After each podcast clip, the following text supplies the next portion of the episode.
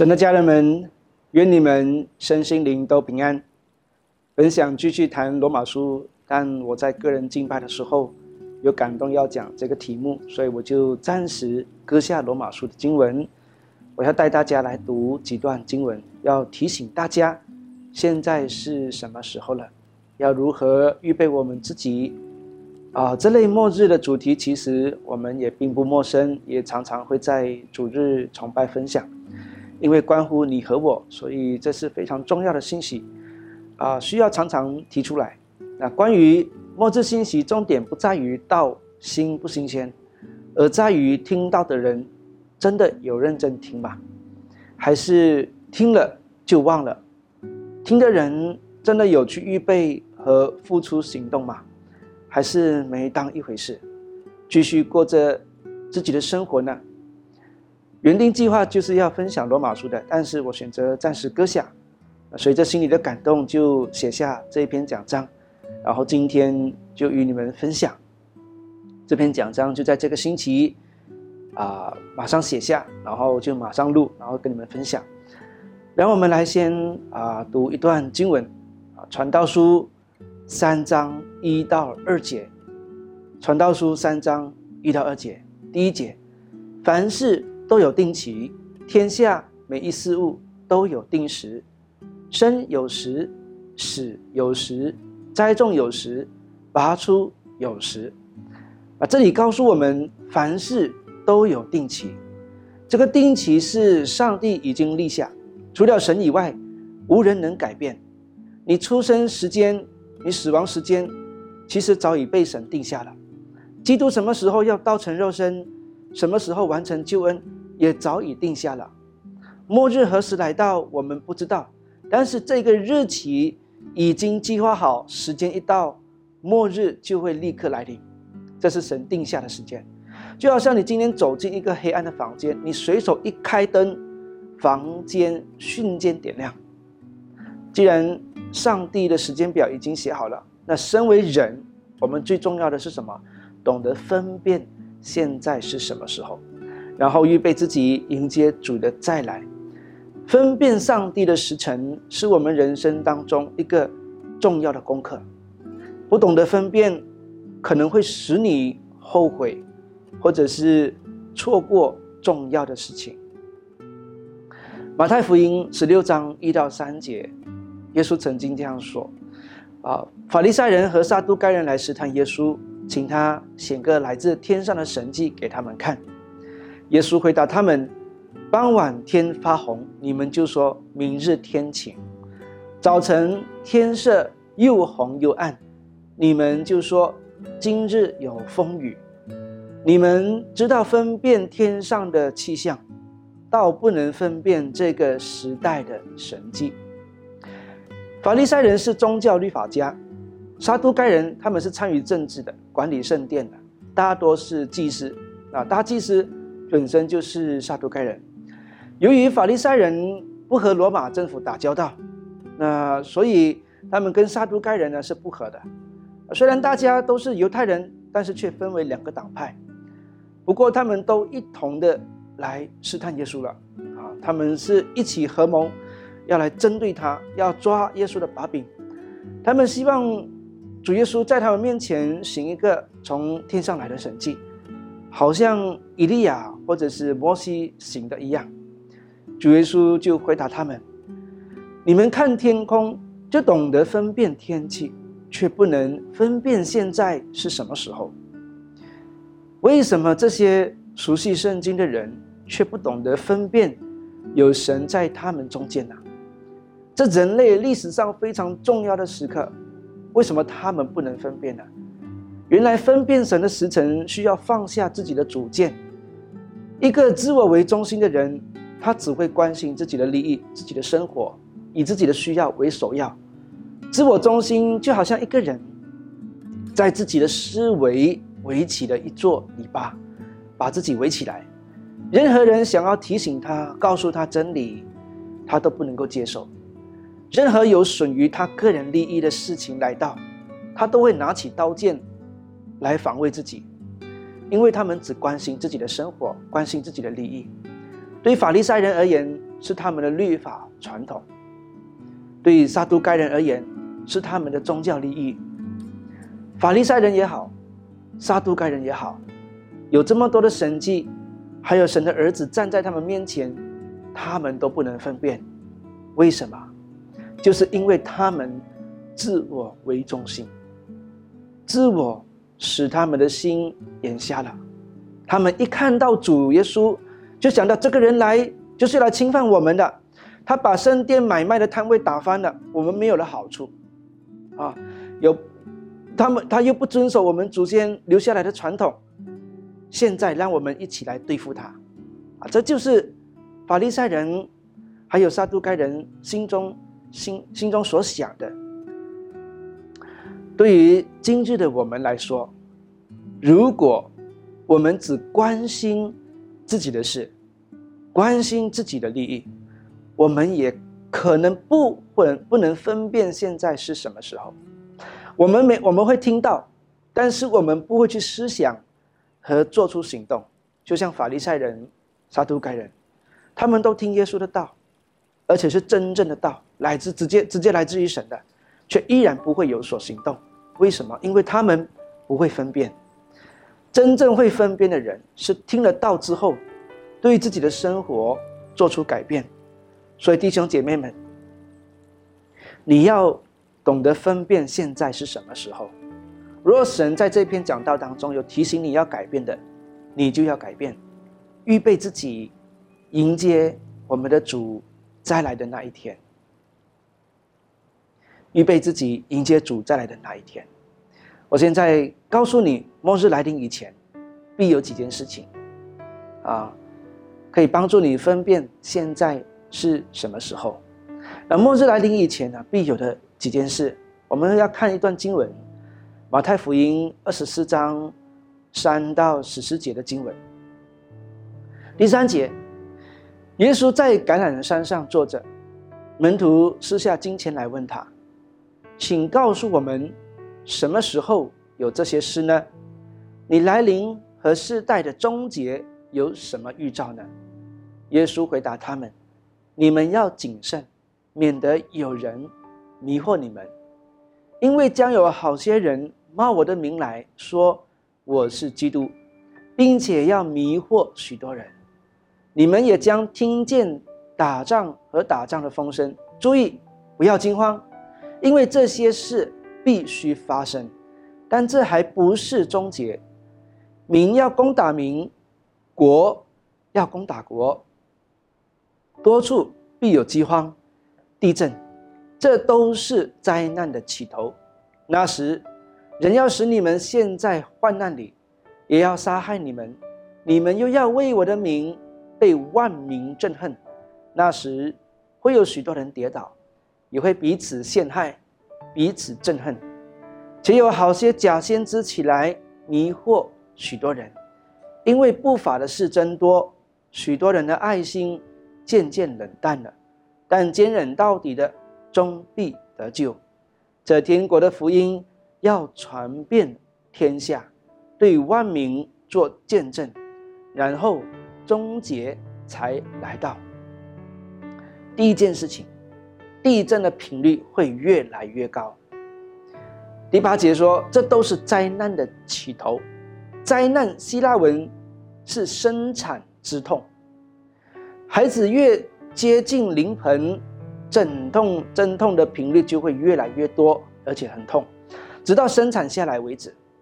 几年前我有给你们看过这样一个表那时的数据还不算完整，那现在已经完整了，我就再给你们看一下。这个表的一个数据，你留意看这个表，有分左边跟右边。这个表是美国国家地质网站 USGS 从十八世纪开始记录全球各地地震的统计数字。我把它查了，列出这个表。大家留意，我只是统计五级以上的大型地震，五级以下不计算在内。如果要把五级以下的都计算在内的话，那是那个数目啊，非常非常吓人。从一九零零到一九五零年加起来的总和只有一千五百九十八次，而单单一九五零到一九五九年这十年的时间的地震的次数就超过了过去五十年的总和，来到两百两千七百七十六次。换句话说，从一九四零到一九四九年的九三百九十五次，突然从十年之后增加到二七七六，这里是一个跳级，突然增加七倍。然后在一九六零到一九六九年有二八三九次，接着呢，一九七零到一九七九年突然增加到多少呢？一万两千一百七十一起一一百七十一次，一下子在十年之内增加一万次数，这是第二次的跳级。最近十年，也就是二零一零年到二零二零年，记录的总数是历史的最高，一万九千七百八十一次。我们的疫情节节升高，几乎每天都在破纪录。但随着接种疫苗人数增多，可能会渐渐放缓。但是地震不会，它会越来越频繁。从这个数据来看，你就懂得分辨。我们现在真的是非常靠近那一日的，好像一个妇女要生产的时候，那个阵痛频率越来越高，越来越频密。这是第一件事。第二件必有的事是假基督。目前宣教最热忱的假基督教是什么？是中国的东方闪电。现在他们已经改名叫做全能神教会。你在 YouTube 上搜寻“全能神”这三个字，就会出现许许多多的视频。他们的视频看起来都很干净的，人物都是郎才女貌，啊，衣服颜色鲜艳，一口中国音，很容易就能够分辨。但是啊，对于不认识全能神这个组织的人，他们会以为这是基督教的节目，很容易被欺骗的。保罗说过，魔鬼也会伪装自己为光明的天使，所以他的手下伪装为基督教呢，也并不觉得奇怪，啊。那由于视频质量做得不错，对信仰根基不稳的人是一个很大的陷阱，啊，容易被他们的话给欺骗了。你看到他们在宣教的事上投入许多的资金，尤其是在媒体宣教方面，那他们也很热忱于接触人宣教。想想我们，我们还不如他们，我们真的是需要悔改。第三件事，必有的事，就是战争，啊，这个我们很清楚，常常看见，民要攻打民，国要攻打国。最近阿富汗的国。啊，阿富汗国、缅甸都是处于内战。而自从美国撤离阿富汗以后，塔利班迅速就拿下这个国家，国攻打国。目前虽然不如以前来的严重了，但是国与国之间的暗地里的较量从没有停止过。像美国、中国、俄罗斯、印度等等这些国暗地间较量，啊，很明显的。那第四件必有的事就是逼迫。第九节说：“那时人要使你们陷在患难里，也要杀害你们，你们又要为我的名被万民憎恨。”当大利班拿下阿富汗以后，当地的基督徒就非常非常危险。大利班就发出一则通告，怎么说：“家中若有超过十五岁的未婚子女。”或者是三十五岁以下的寡妇都必须许配给大力班士兵。士兵会到民众的家中强行将女孩带走。若是基督徒家庭的男孩，会被强制送往宗教学校进行洗脑，且训练他们成为大力班的士兵。基督教的家庭，家长就会被杀害，啊，基督徒家就基督徒家庭就因此呢就会被迫消失。他们会清查户口，要求所有人每天五次到清真寺祈祷。如果你是基督徒，你应该守护信仰，还是选择背叛信仰去清真寺？我们真要特别为阿富汗的弟兄姐妹们祷告。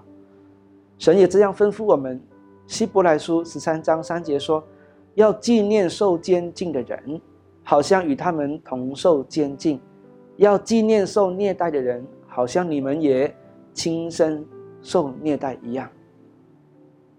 当我在阅读阿富汗新闻的时候，我看到那里的基督徒的灵性算是不错的，他们发出信息要我们为他们祷告。那么要祷告什么呢？哎，不，他们的要求不是说祷告把神神把这个大力班拿走，啊，把苦难拿走，而是要祷告求神给他们足够的信心，去面对眼前的逼迫。他们说他们已经预备好面对这一切。当我在阅读他们发出的祷告事项，我就很感动。第五件必有的是饥荒。新冠病毒还没来到以前，世界已经有一些好些国家面临饥荒、粮食不足这个问题。当这个新冠病毒来到之后，这个饥荒就更加严重了。各国都封锁，食物进不来，也出不去。当印度疫情非常严重的时候，就看到一个视频，印度一些地方发生人吃人的事件，把人的手。脚砍了，煮来吃，啊，那个视频我看了都很恶心，没办法再看下去。根据联合国世界粮食计划的这个统计，目前全世界有四千四千一百万人，四千一百万人正在走向饥饿，这个数字很恐怖。在我们还可以选择食物的时候，在世界的另一端，他们连得一粒米饭都很艰难。你可以试着进食一餐看看，体会一下饥饿是什么样的感觉。他们就是这样日夜忍受这种感觉。小孩哭着没有食物吃，如果有人给他一碗白饭，就好像活在天堂一样。现在的世界就是这样，非常非常的两极化。耶稣在两千年前的预言，你看到一个一个的在这个时代应验了。如果一部电影演出是一个半小时，最后十分钟是故事的收尾，五分钟是结局。我们看电影，我们看到那个时候，就知道说，哦，这个是结束了，结局了，演着结局。接着，接着我们我刚刚跟大家分享的这些预言啊，那么我们现在这个时代，就是那最后的五分钟，就快结束了。我们现在就是要有智慧。懂得分辨，现在是在这个时候，不是在这个时候，是在这个时候。不要像当时宗教人士一样，他们被主耶稣说，他们不会分辨这个时候。主耶稣在第一次来以前，上帝为他们预备了施洗约翰。施洗约翰传讲神国来到的信息，要他们预备自己。主耶稣第二次来，第二次来以前。也为世人预备了许许多多的事情。约翰，就是传道者，传讲末日的信息，要他的子民也要好，也要预备好自己。现在我们知道，我们也分辨，那么我们要怎么做呢？我们要怎么样分辨呢？我们我们分辨，我们怎样做呢？就是预备好你自己，你要有所预备。我再说，你一定要有所预备，这个日子非常非常靠近。我们来看几节经文。我们先看希伯来书十二章十四节，啊，你们要追求与众人和睦，并要追求圣洁。人非圣洁，不能见主。彼得前书一章十五节说：“那招你们的既是圣洁，你们在一切所行的事上也要圣洁。”所以，首先要预备的是自己的生活，要追求圣洁。这是这时代的淫乱。你要追，所以你要追求圣洁，色情随手可得，你可以借着手机的约会程式，随时随时就可以跟陌生人约会。如果这样行，那么我们跟不信的人有什么不同呢？倒不如不信，因为信了的人还这样去行，那就是羞辱主的名。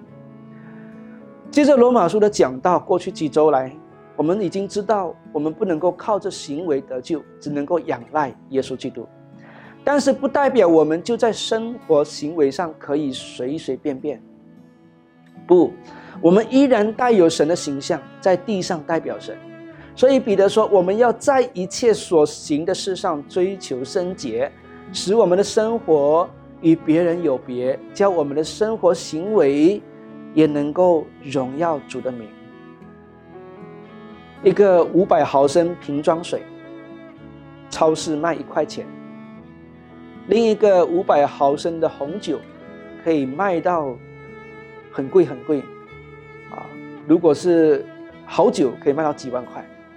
同样的容量，不同的瓶子，装的不同的东西，价值也就不同。我们的生命就是器皿，里面装的是水，还是美酒？我们要追求圣洁，使我们这个器皿发出来的有香味，教别人看见我们的好行为。圣洁的生命，这个行为就把荣耀归给我们的神。再讲一个比喻，有一天，天使对一只极其凶恶的这个老虎说：“从今天开始呢，你不可以再吃基督徒了。”那老虎就问：“我怎么知道他是不是基督徒啊？他又不会写上他是基督徒。”天使说：“在他身上有一种特别的味道，这个味道会让你知道他是不是基督徒。”过了几天，天使把那老虎叫来，问他说：“我不是已经告诉你了吗？从此以后不可以再吃基督徒了。你怎么又把那位基督徒全身都吃了，吃的剩下那一张嘴巴？”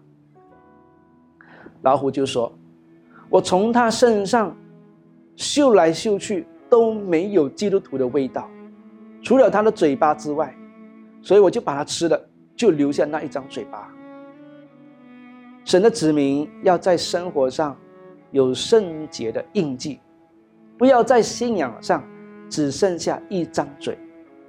所以，第一，你要预备好你自己，活出圣洁，好像新娘在结婚的那一日，早早起来洗澡、化妆、穿婚纱，花好几个钟头预备最美丽的自己，就是等着新郎那一天、那一个时刻来到迎娶一样。你要预备自己，就好像新娘预备一样，活在末日的你，也要这样预备自己，等候你的良人来迎娶你。当他来迎娶你的时候，你已经预备好了，你就不会羞愧。第二个预备是要忠心职分。马太福音二十四跟二十五章，主耶稣一口气讲了好多个比喻，你们可以回去看。那其中有三个比喻呢，都是关于忠心的。这三个比喻有主人把家业。交给仆人打理，有主耶稣讲的童女的比喻，以及按才干受责任的比喻。这三个比喻都有个共同点，都是对基督徒讲的，不是对外邦人说的。主人派仆人管理家业，也就是说，仆人在主人的名下。五个五五个愚者的童女出后来不得已进门，他们在门口喊着：“主啊，主啊，给我们开门！”能够喊主名的，就只有基督徒。那按才干受责任的，不管是五千也好，还是一千也好，他们都是主人的仆人，也就是在主人的名底下，他是属于主的。所以呢，这三个比喻特别针对基督徒而言。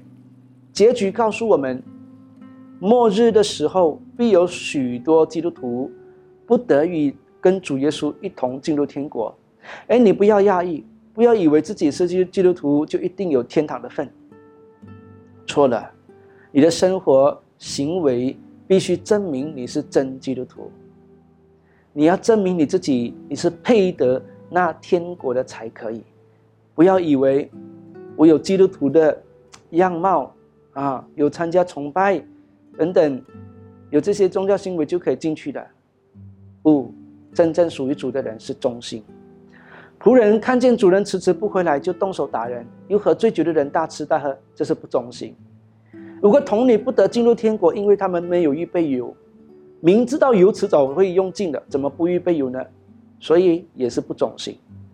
那领受一千被责备的，也是一样不忠心。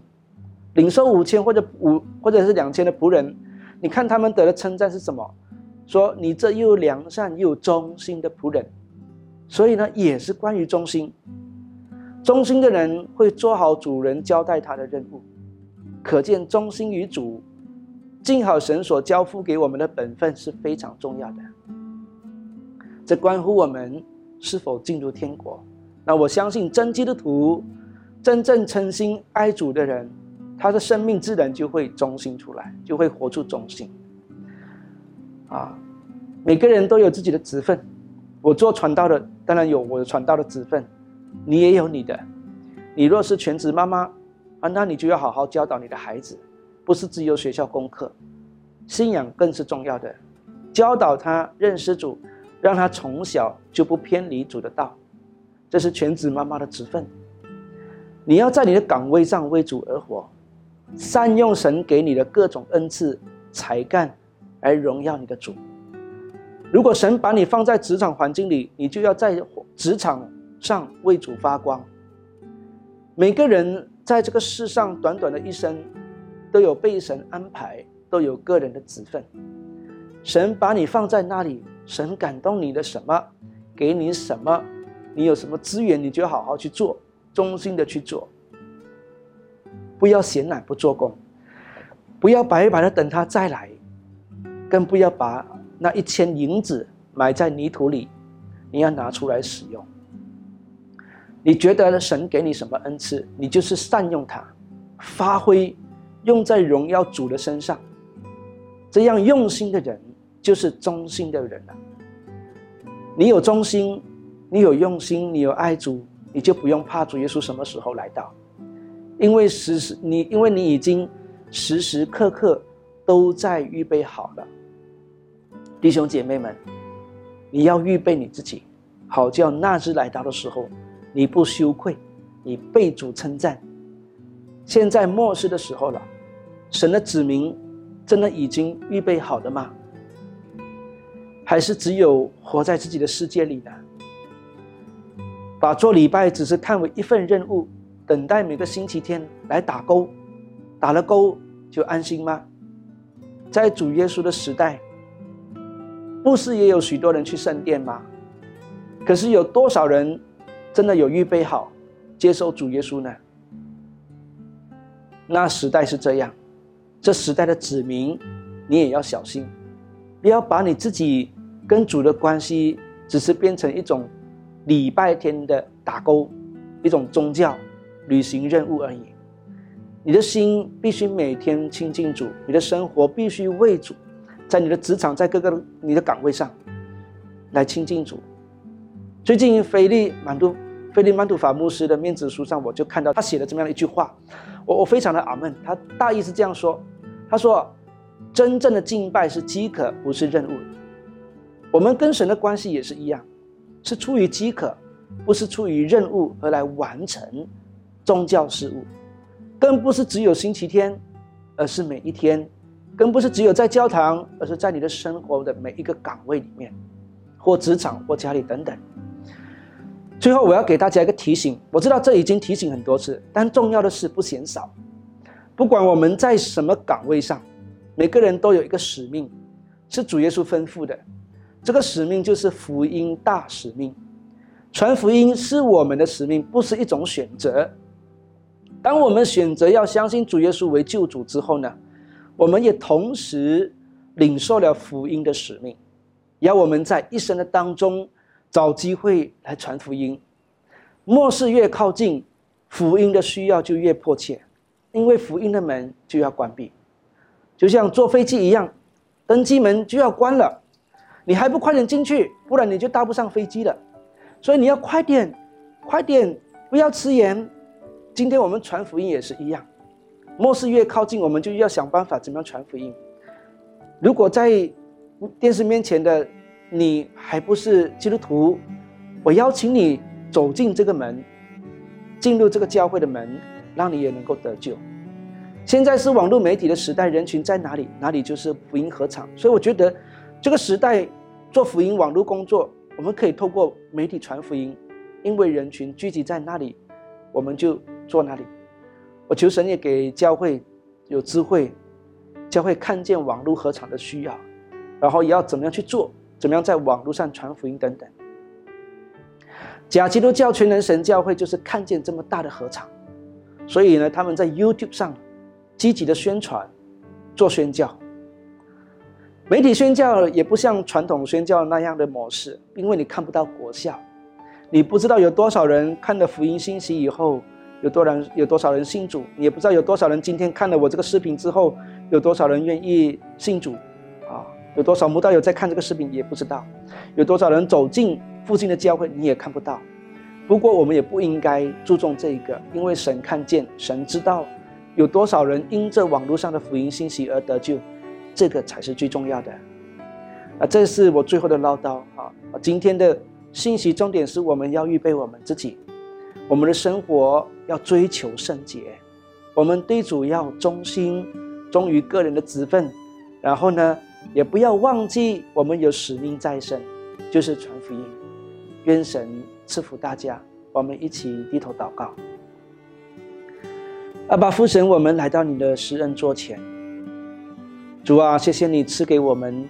今天你的话语，让我们在你的话语当中听到，主啊，你再一次的提醒，看到说这时代的末日即将要来临，你就在门口了，你就即将要进来了。